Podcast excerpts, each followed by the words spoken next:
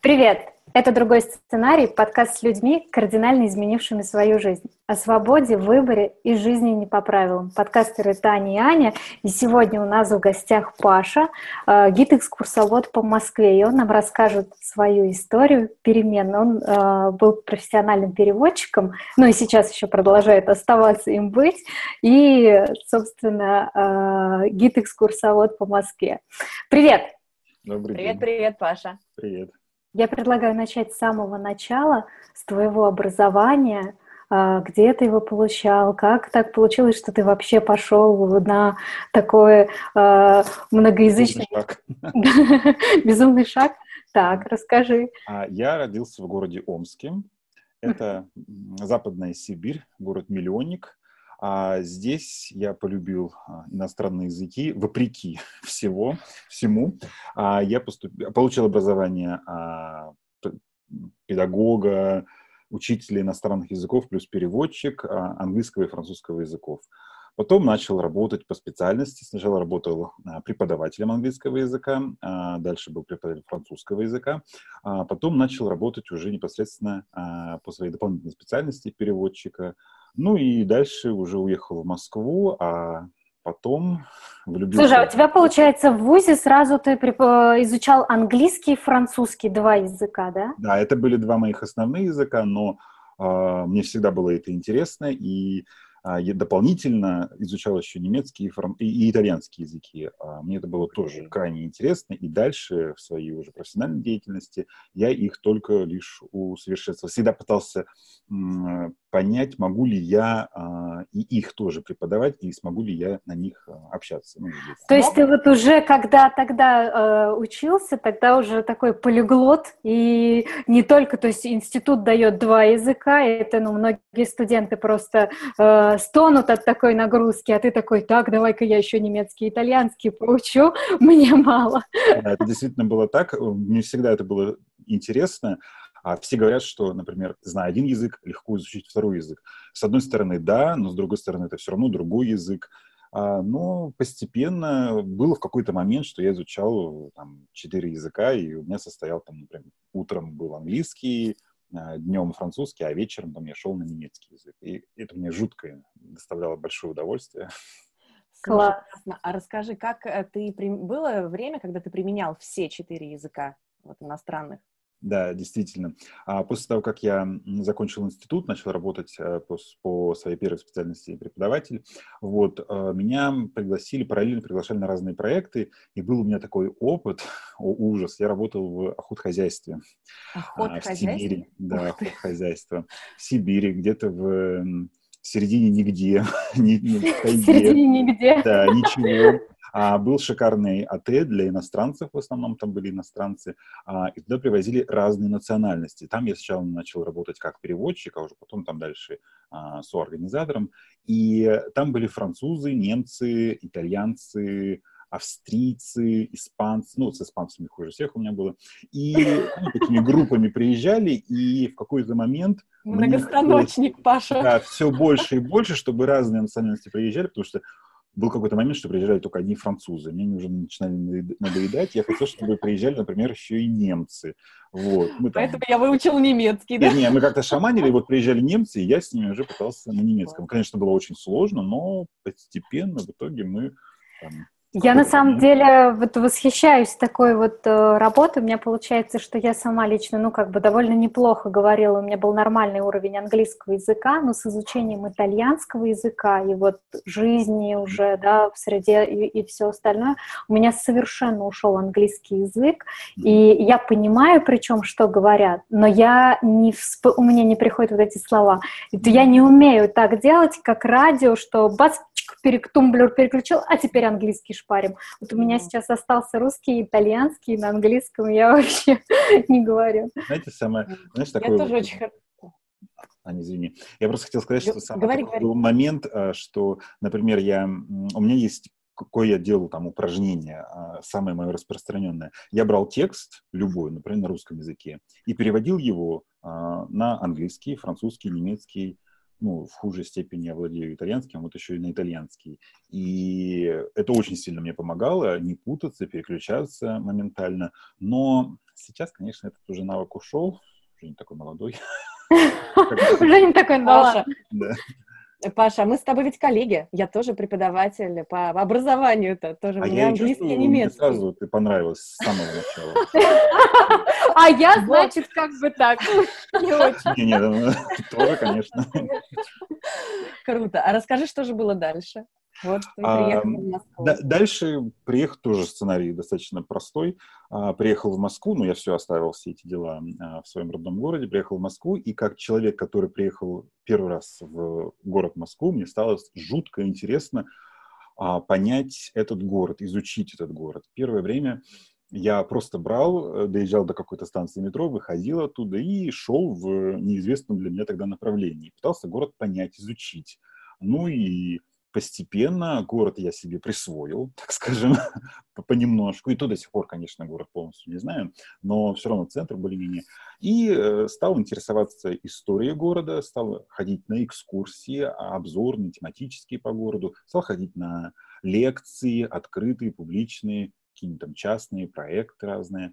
И так или иначе вот собрал какую-то банк знаний о Москве, что послужило, ну, как бы, так скажем, качественному скачку в сторону, да, и а, уже переквалифицироваться из а, гида, там, переводчика, ой, извините, из переводчика в экскурсоводы.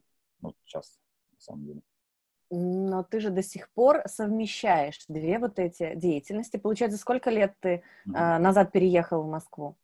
Ну, в Москву я переехал достаточно давно, лет 10 назад, и даже уже, наверное, больше, но непосредственно стал э, интересоваться вот Москвой э, с профессиональной точки зрения, ну, года, наверное, полтора-два назад. А я, естественно, сохраняю свою основную деятельность, это переводчик э, английского, там, французского языков, но параллельно мое хобби, я пока его пытаюсь развить, это э, краеведение, экскурсоведение э, вот, в Москве. Слушай, ты так скромно на самом деле говоришь о том, что, ну, я вот там какие-то места знаю. Я жила 10 лет в Москве с 2005 вот по 2015 год, и то, что я увидела даже у тебя в сторис, я позор, позор, стыдно признать, я просто этого не знаю. Ну, как бы, ну, да, ты какие-то знаешь ключевые места, например, да? Красную площадь.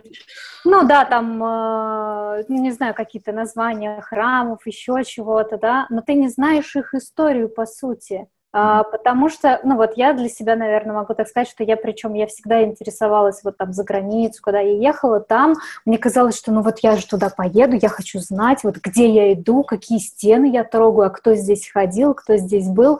А Москва, мне казалось, ну она же никуда не денется, я же прямо здесь. И в этом на самом деле такая вот ошибка, то, что вот я теперь уехала, а я, если кто-то из там итальянцев сейчас меня спрашивает, да, mm-hmm. а, а у меня не так много что рассказать о Москве.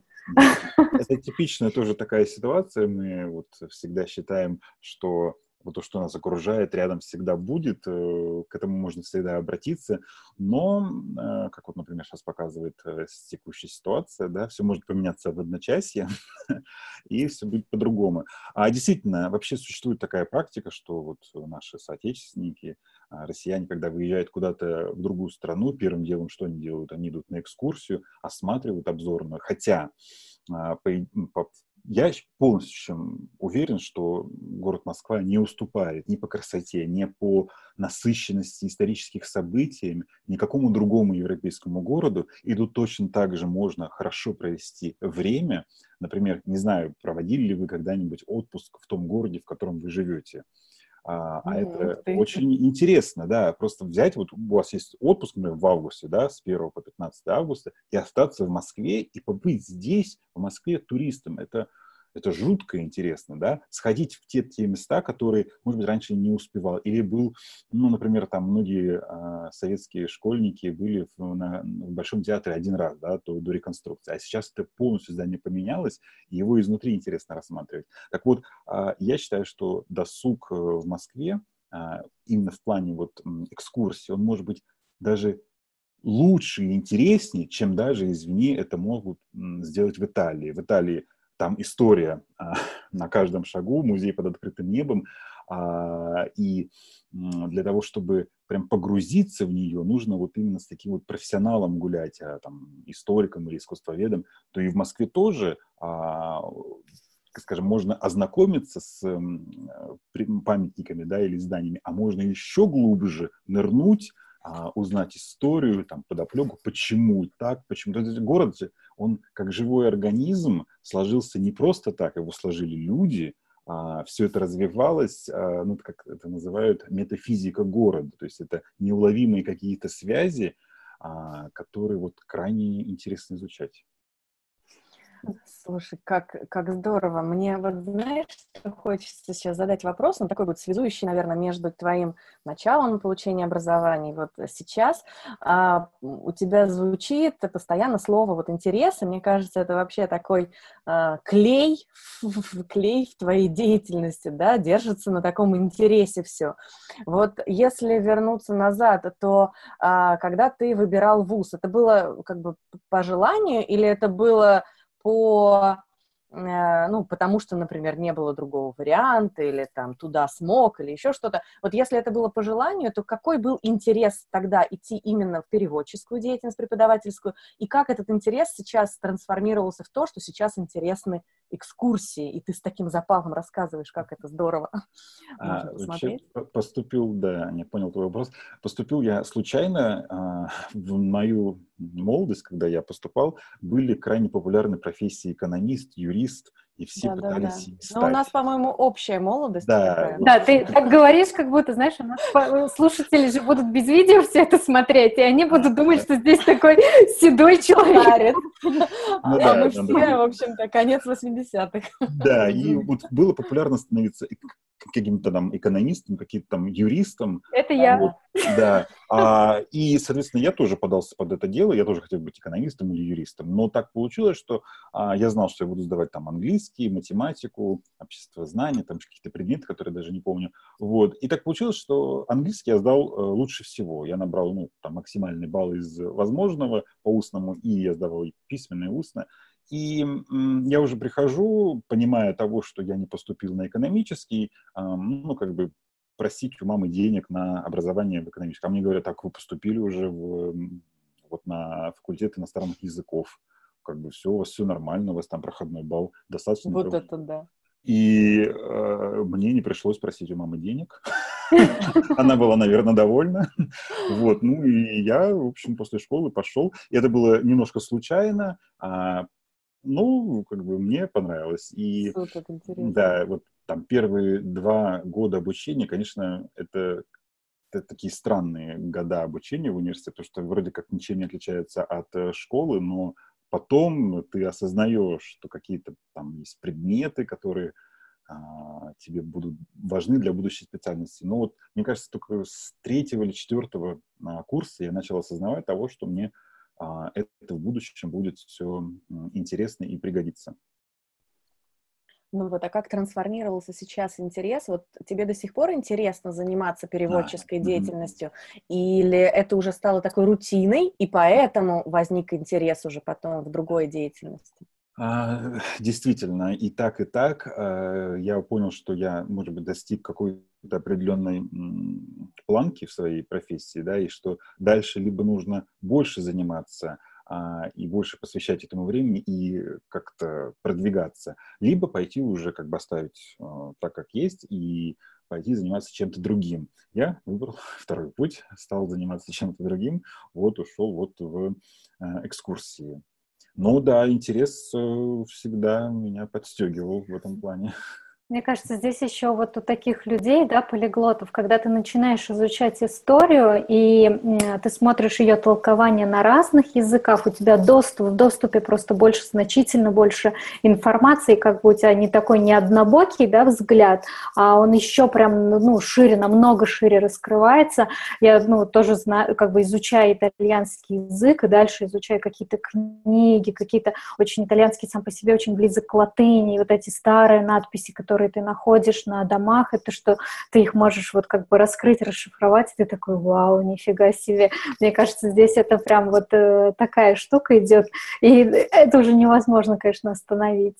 А, ты знаешь, такая специфика есть, что когда ты преподаешь иностранный язык, например, английский, французский, так или иначе ты э, взаимодействуешь с текстами про историю, про культуру, про еду. Ну, вот эти вот, то есть ты берешь учебник, да, по которому ты занимаешься или преподаешь, и там вот весь э, культурный код, он как-то зашифрован. И э, я вынужден был, ну, понятно. А поглощать такое большое количество информации мне, может быть, там не нужно об английском праве, там, о харте вольности. Ну, то есть, как бы мне тогда это было не очень а, интересно, но что-то мне в подкорку там откладывалось, я надеюсь, там, про французскую революцию, про Гарибальди. Вот я читал тебе, думаю, боже мой, ну зачем мне? А вот сейчас я понимаю, что ну вот как бы освободитель, вот э, все то восстанавливается.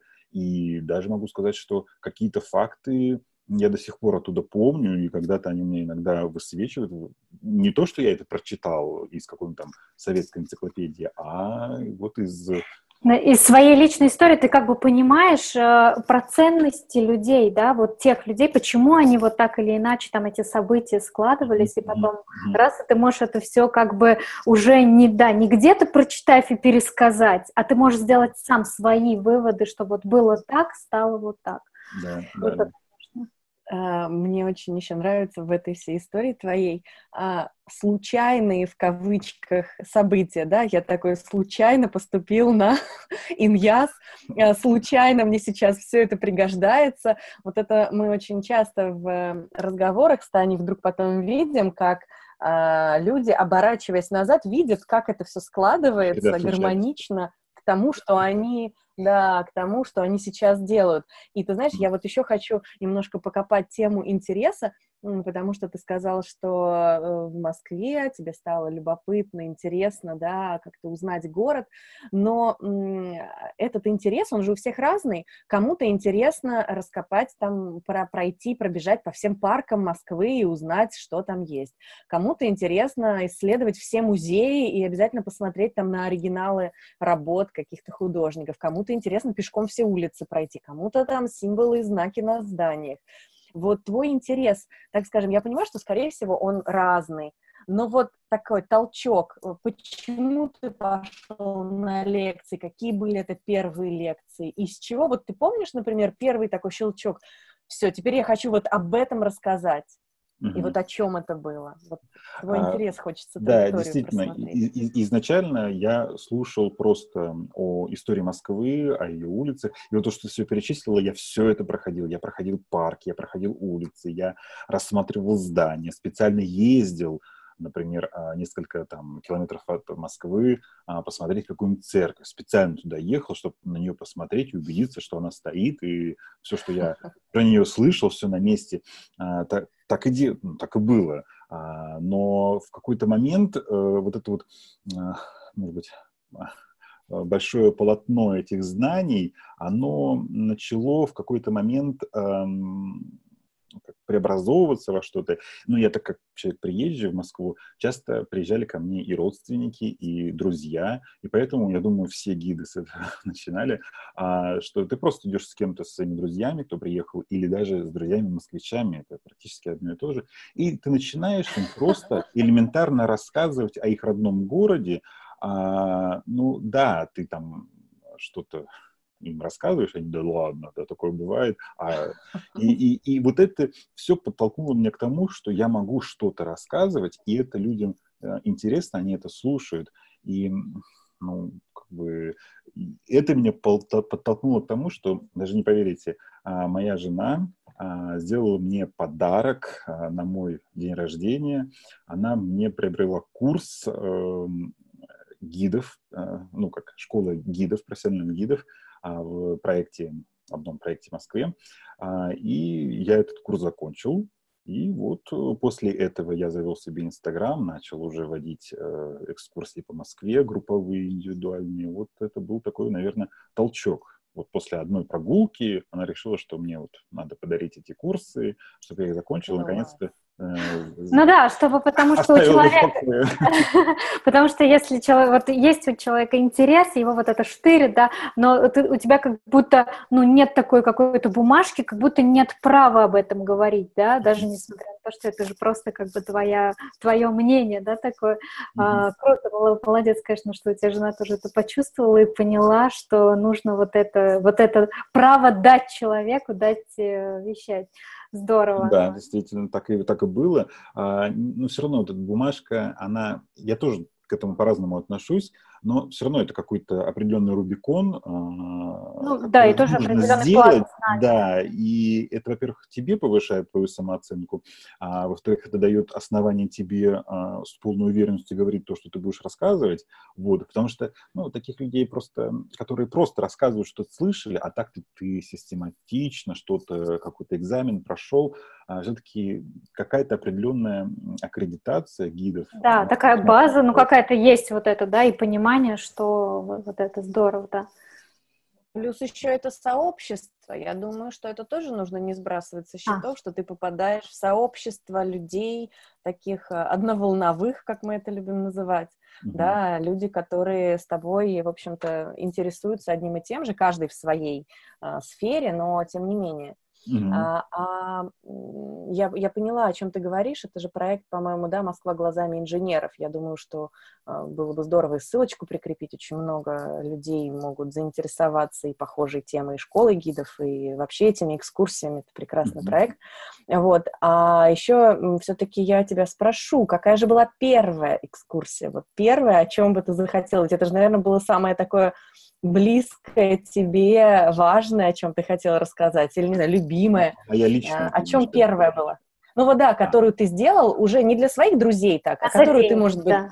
ну, или я не понял. за деньги, да. там, ну такое а, официально. Когда я начал учиться в школе гидов в Москва глазами инженера, я сразу для себя определил э, сферу своих интересов и стал э, работать над одной своей выпускной экскурсии, которую потом и защитил, и вот сейчас она у меня является чуть ли не флагманской э, экскурсией, люблю его к ней возвращаться, это а, «Церковь и власть», а, это 500-летняя история Русской Православной Церкви, вот на улицах, ну, то, что наш город может позволить э, рассказать.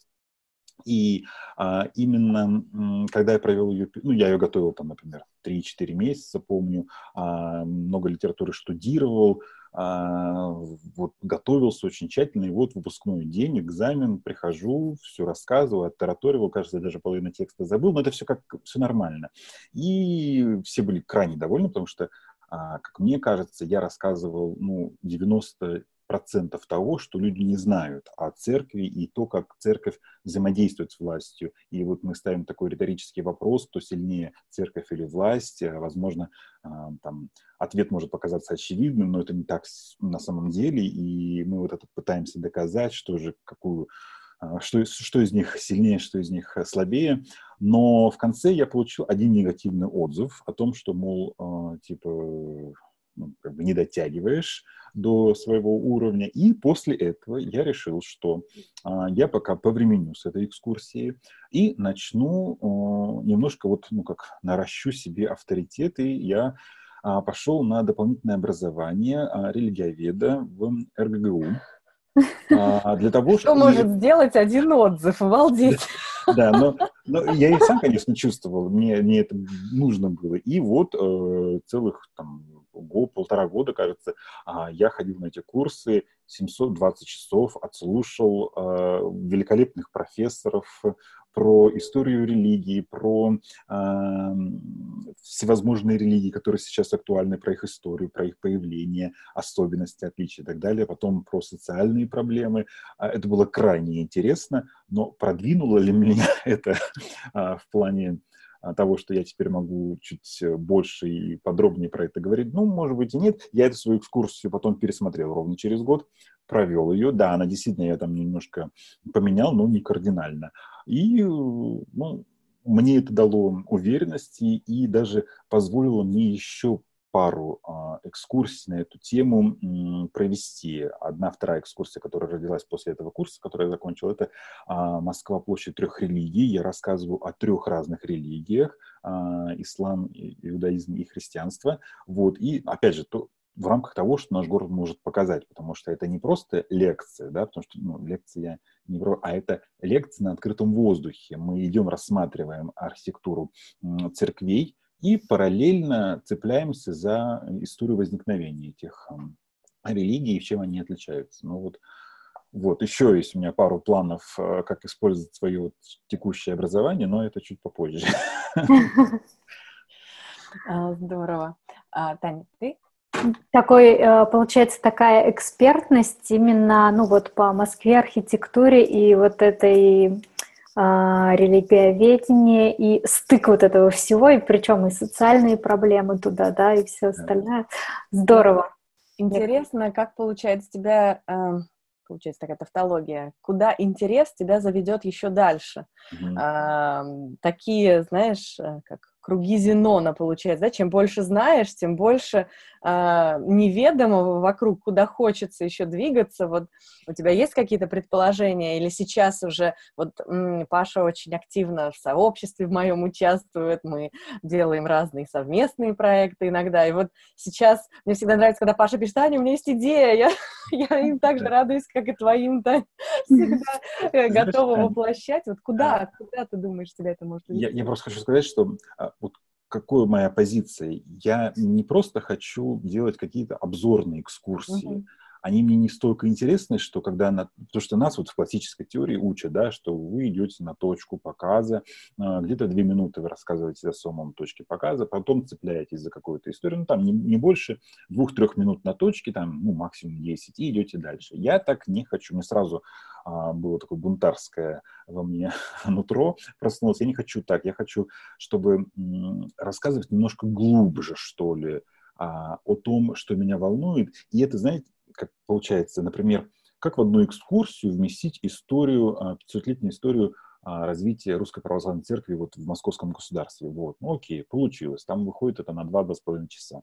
Сейчас у меня стоит амбициозная задача рассказать школьный курс истории России за ну, я, получается, там невозможно, конечно, это сделать, там надо разделить на две, до 20 века и после 20 века. И сейчас я хочу сделать такую историческую экскурсию, просто взять, а буквально пойти с самого начала, со дня, ну, как бы с момента основания Москвы и пройти, так скажем, путь до 20 века. И наш город способен рассказать а, вот всю историю России, а, ну вот а, от там, зарождения до 20 века, ну и после 20 века, естественно. И вот это меня интересует. И ты начинаешь какую-то вот в тему погружаться, и, естественно, там столько всего, потому что а, самое важное для лектора или для гида это факт-чекинг, да, ты не можешь угу. просто взять и, ну, как бы верить. Примерно ну, да, в таком году, примерно да. эти люди, да? Вот, ты можешь говорить, только если ты знаешь э, угу. действительно, что если вдруг тебя остановят, ты потом там, примерно называешь какие-то даты, но если тебя остановят, ты должен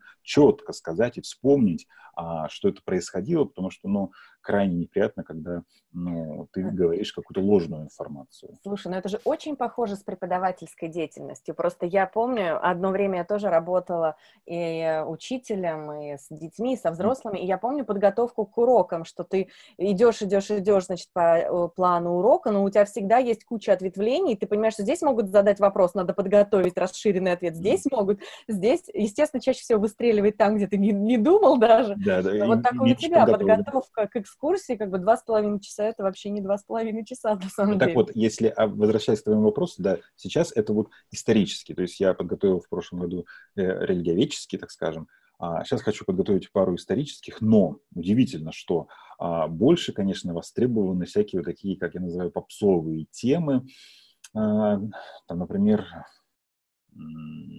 история любви великих пар. Это мне тема, например, не сильно близка, но я тоже ее могу сделать, и мы ее проводили вот э, с Аней в ее сообществе. Там, или, например, какая-то просто обзорная экскурсия по Сергиевому Посаду. Ну, как бы, с одной стороны, интересно, но хочется, вот для меня лично, мой сфера интересов, это чуть глубже уходить а, и делать такую как я называю, лекскурсия. Это лекция плюс экскурсия. И вот это мне нравится. Мне кажется, а скажи, пожалуйста, еще такой вот вопрос, назрел просто. Мне кажется, что у тебя самая такая главная мотивация, что ты хочешь, к чему ты хочешь привести твоих э, людей, твоих слушателей? Угу. А, во-первых, как все говорят, я говорю только о том, что мне самому нравится. Я хочу сам в первую очередь разобраться, например, в истории 20 а, века или там в вопросах революции. Я хочу понять ее в первую очередь для себя сам, расставить действующих лиц в нашем городе и об этом, как бы, знаете, как в театральном представлении рассказать. Вот. А там получится у меня, поймет это кто-то, понравится это кому-то, это уже такая второстепенная задача. А мне кажется, что прям вот когда ты так расскажешь про этот школьный курс истории, это вообще прям мега вещь такая, потому что, ну вот меня, например, в школе история вообще не зацепила, а, наверное, потому что это было вот так вот за партой, и все нам немножко на пальцах, ну вот, вот mm-hmm. никак, да, не, не получилось. И здорово было, вот может быть, у кого-то из родителей, у кого дети вот так же тоже их не цепляют, они бы пришли, они бы как-то увидели, что это не где-то вот там, да, а оно вот прямо здесь, вот прямо можно потрогать и пощупать. И мне кажется, что это прям здорово. Цель, как мне кажется, вот твоих экскурсий, это вот возбудить в людях такой вот интерес, родить их. Он и живет в самом тебе, и ты ну, как будто такое сеешь зернышко, чтобы оно тоже проросло. Возможно. Я буду даже рад, что и будет так. Здорово.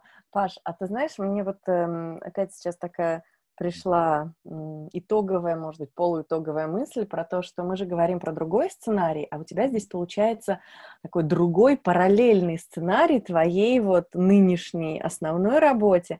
И э, мы любим тоже об этом очень говорить, о том, что не всегда нужно и необходимо вообще полностью менять сферу деятельности, да, чтобы делать что-то важное и что-то такое по любви. И вот у тебя очень хороший, красивый такой пример, что ты э, случайно, да, там, поступил, но это стало сферой твоих интересов. Потом из этого рождается сейчас вот полтора года, уже два, э, да, рождается проект с экскурсиями, лекскурсиями, и очень интересно, что это уживается рядом, и, возможно, да, через какое-то время сначала это займет больше, большую часть жизни, потом, может быть, вообще там, переводческая деятельность куда-то уйдет. Это, мне кажется, такой очень хороший пример для наших слушателей, вдохнов... вдохновляющий на то, что нужно пробовать, пробовать что-то для души, а, и посмотреть, куда это все выведет.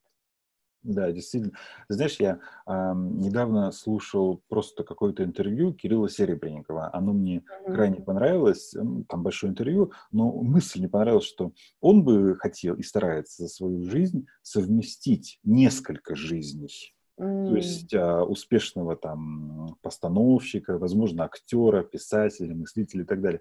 И мне эта мысль так понравилась, а, и как раз это, наверное, подходит под ваш, эм, под ваш формат, что люди могут совмещать несколько yeah, жизней, не одну за другую, да, проживать, а вот вот ты, например, один там, например, переводчик, да, ну, какой-никакой. Да, и ты цепляешься за какое-то зерно, которое тебе интересно в этом во всем. Но не так же, что это прям вот, ну, там, тебе наскучила рутина, и все, болото, прям ничего не нравится. Ты цепляешься за что-то, берешь самое лучшее и переходишь... Да, и идешь параллельно. Это не означает, что ты, например, бросаешь, да, предыдущее, но ты идешь параллельно, и я вот больше чем уверен, наш а, мозг способен на большие нагрузки,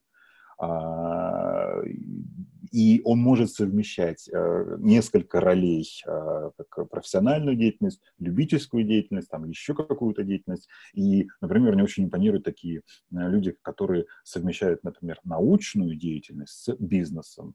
И такие люди есть, да. они выступают с какими-то там психологическими или тренингами, да, но при этом у них успешный бизнес, какой-то многомиллионный. И это показывает то, что у них есть на это время, они приучили свой мозг или свою жизнь таким образом, чтобы вот действовать, ну так и нам можно. Да, здорово получается. Знаешь, что хотела еще спросить? Вот у тебя, наверное, все-таки, ну, поскольку нет такого резкого перехода, у тебя, наверное, не было таких ломки и терзаний себя, что стоит, не стоит переходить, не переходить. Но все-таки хочу спросить, что вот, например, года, ну вот, э, поскольку ты занимаешься вот эти с экскурсиями всем остальным года полтора, да, только, а, только или уже, вот. Но что бы ты посоветовал сам себе, вот ну, тому человеку, вот тому Паше 2-3 года назад, когда вот он э, занимается переводами, что-то еще, и как бы э, вроде бы вот что-то изучает, но еще не, не знает, куда дальше ему двинуться. Что бы ты... Ты знаешь, э, очень простой. Я э, жалею, что, например, э, там 2-3 года назад я, э, например, не читал Библию. Вот это удивительно, да, сейчас я подумаю, что какой-то уже он а, рехнувшийся. Нет. А, на самом деле, вот только недавно я начал осознанно читать а, Библию не то как вот откровение, да, а как а, культура, культурный код. И а, мне это безумно нравится. Ну, я бы хотел бы продолжить именно в, культура, в таком культурологическом направлении читать Библию, и, ну, мне кажется, что это действительно мощная книга, которая, ну, во-первых, содержит все ответы в нашей жизни, ну, или большинство из них. Вот. А, вот самому себе бы лично я бы посоветовал то, чтобы начать Библию читать чуть пораньше. Вот, вот такой бы совет я себе сделал. Немножко странный ответ на ваш вопрос, но... Но, тем не менее, да. Слушай, мне, мне на самом деле нравится, что это не какое-то такое общее «верь в себя» или еще что-то такое, а такое практичное, чтобы ты действительно посоветовал сам себе. Да, вот я жалею, что Библию я не обратился вот именно как к культурному коду чуть раньше, вот только сейчас. Ну, это и очень такой фундаментальный ответ, потому что а, он говорит а, о тебе как раз-таки как о специалисте, об экскурсоводе, как о человеке, копающем глубоко. Mm-hmm. Потому что, а где, как не в, а, в книге книг искать а, вообще наши как это модно сейчас говорить, скрепы. Ты знаешь, я иногда э, прихожу на индивидуальные экскурсии с Библией, Люди на меня немножко косо смотрят, но после того, как мы немножко так познакомимся с ними, там, выпьем кофе, вроде все нормально, вроде человек не тронут. Я, я возьму себе это на вооружение, я тоже приду к кому-нибудь Да. Ну, я просто люблю иногда там, открыть, прочитать а, то, что вот какие-то там вещи, да. и от них уже оттолкнуться и идти дальше. Ну, Потому это очень... на, ничего на память не помню. Э, ты знаешь, мне кажется, это очень важная, популяризирующая Библию э, такая, э, такой инструмент, потому что я же тоже топлю за то, чтобы люди читали оригинал, да, читали текст как текст, а не как основу доктрины, там, вот, потому что эм, мы таким образом показываем людям, что, ребята, это нормально, вы читаете э, журнал там National Geographic, чем, собственно, ну... Библия хуже. Библия хуже, да. Она даже прочим. лучше, оказывается. Вот. Такой же National классно, Geographic. Да, это, это очень здорово, что ты так своим вот примером помогаешь э, изменить ситуацию вот невежества. Здорово, О, очень здорово. Спасибо, Паша. Спасибо, что пришел, согласился. Я переживал. Это будет кому-то интересно. Ну, во всяком случае, я буду переслушивать. Пока-пока. Доброго. Спасибо, Большое спасибо. До свидания.